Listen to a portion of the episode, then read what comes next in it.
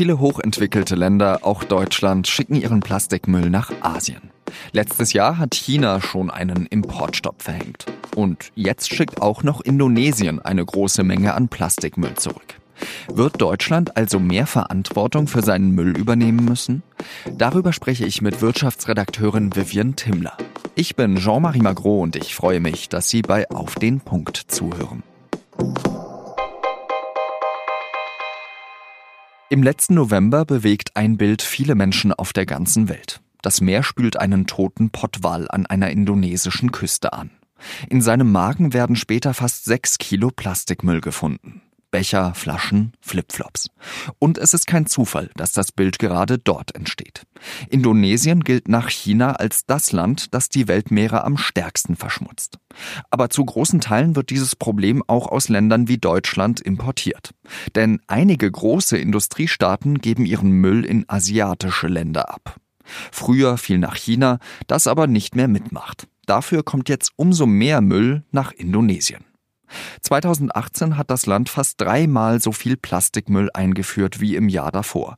Und aus Deutschland kommt sogar 70 Mal mehr Müll dorthin, seit China weniger davon nimmt. Die Einwohner Indonesiens leben also auf verseuchter Erde. Es gibt zu wenige Sortier- und Recyclinganlagen, dafür entstehen riesige Müllberge und ganze Küstenstreifen sind bedeckt. Deshalb hat Indonesien jetzt angekündigt, 49 Container Müll nach Deutschland in die USA, Australien, Frankreich und Hongkong zurückzuschicken. In dem Abfall hätten sich giftige Stoffe befunden. Darüber spreche ich jetzt mit Vivian Timmler. Sie ist Wirtschaftsredakteurin und schreibt in den letzten Jahren viel über das Thema Plastikmüll. Vivian, Indonesien hat letztes Jahr über 320.000 Tonnen Plastikmüll importiert.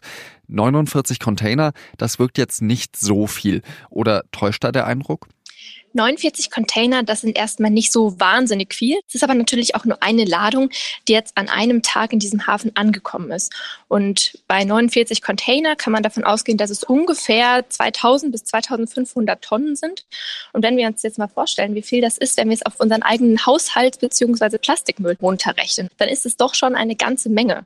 Und was bedeutet denn dieser Schritt eben für die europäischen Länder, die eben ihren Müll nach Asien abgeben? Für westliche Länder ist es erstmal eine relativ bequeme Art und Weise, sich des Mülls, den man selber eben nicht mehr haben will, zu entledigen. Wir selbst können diesen Müll in Deutschland nicht gut recyceln. Und wir exportieren ihn daher in andere Länder, die uns dann auch noch Geld dafür zahlen, weil sie hoffen, äh, aus diesem Plastik dann möglicherweise noch Rohstoffe gewinnen zu können. Das heißt, dieses Plastik weiterverarbeiten zu können und das dann wieder gewinnbringend etwa nach China zu verkaufen, wo daraus neue Produkte entstehen.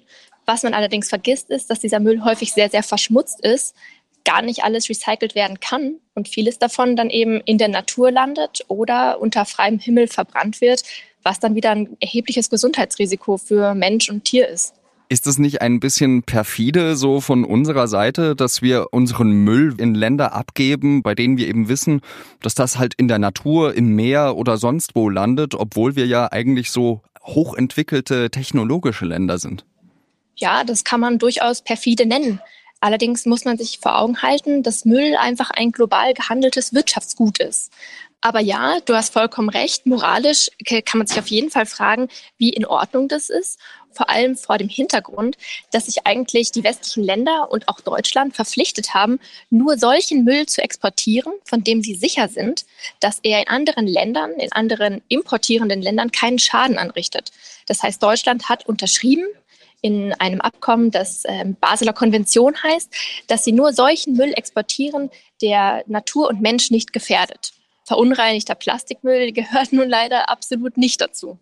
Die EU hat ja erklärt, dass ab 2021 ein Verbot für Einwegplastikprodukte gelten soll und ab 2030 soll ja jeder Müll vollständig recycelbar sein.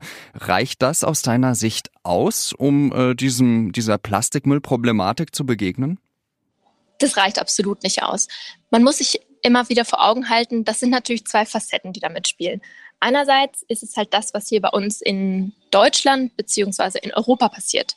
Wir können jetzt die Recyclingquoten immer weiter in die Höhe schrauben und den Anspruch erhöhen, wie viel bei uns recycelt werden muss. gleichzeitig sind diese Recyclingquoten aber hoch umstritten.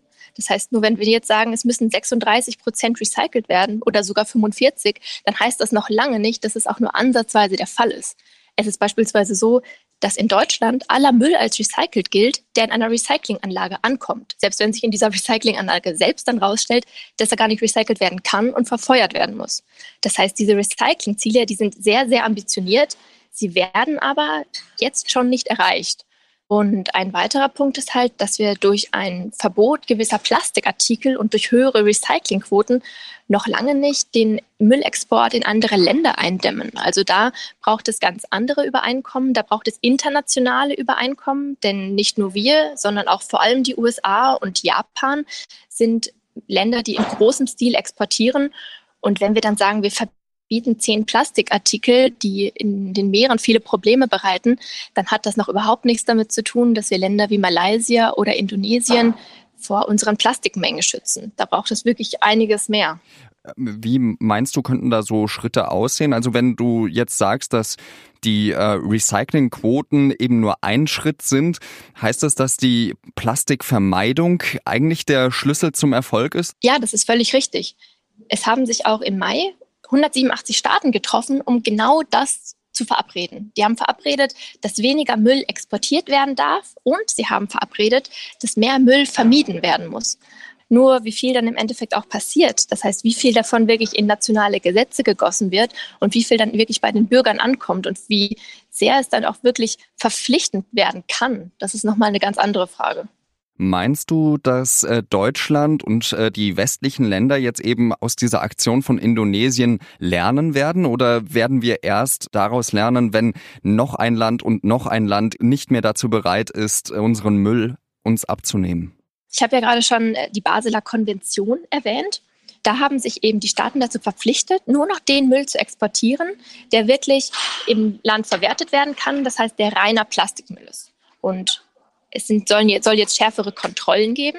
Das heißt, ein, wenn, wenn der Müll beispielsweise Deutschland verlässt, dann soll in Deutschland selbst kontrollierbar sein, ob das Müll ist, der wirklich verschifft werden darf. Das heißt, ob dieser Müll rein ist oder ob dieser Müll sehr verschmutzt ist. Und allein die Tatsache, dass das jetzt erst in Indonesien erkannt wurde oder dass beispielsweise vor anderthalb Monaten in Malaysia erkannt wurde, es war nämlich jetzt nicht das erste Mal, das zeigt, dass die Kontrollen in Malaysia und in, und in Indonesien vielleicht funktionieren mögen, dass sie aber in Deutschland und in Europa nicht funktionieren. Zumindest jetzt in diesen mindestens zwei Fällen nicht funktioniert haben.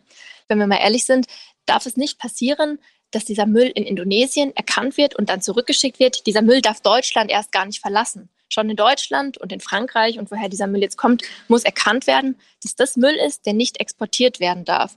Und das wäre eigentlich das wahre Ziel dahinter. Vielen Dank, Vivian Timmler. Gerne. Und jetzt noch drei weitere Nachrichten.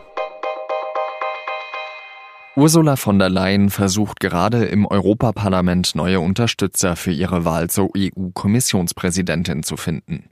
In Straßburg hat sie erklärt, dass sie eng mit den Abgeordneten und dem Europäischen Rat zusammenarbeiten wolle. Auch Ratspräsident Tusk hat im Plenum des Parlaments nochmal für von der Leyen geworben. Die SPD lehnt eine Nominierung weiter ab. Parteivize Ralf Stegner hat die Abgeordneten dazu aufgerufen, im Parlament gegen von der Leyen zu stimmen. In der vergangenen Woche hat der Prozess zum Kindesmissbrauch in Lüchte begonnen. Die drei Angeklagten haben gleich zum Auftakt Geständnisse abgelegt. Jetzt ermittelt die Polizei gegen einen weiteren Verdächtigen. Es handelt sich laut der Polizei Bielefeld um einen 57-Jährigen aus dem Landkreis Höxter in Westfalen. Er besitzt wie der Hauptbeschuldigte Andreas V. eine Parzelle auf dem Campingplatz bei Lüchte. Die wird gerade von der Polizei nach Beweisen durchsucht.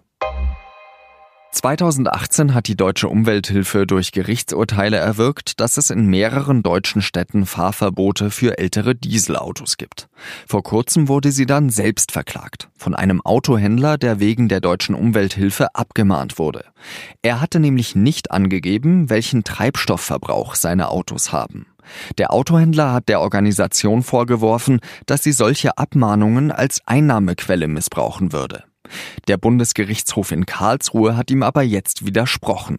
Die Umwelthilfe darf also weiter abmahnen.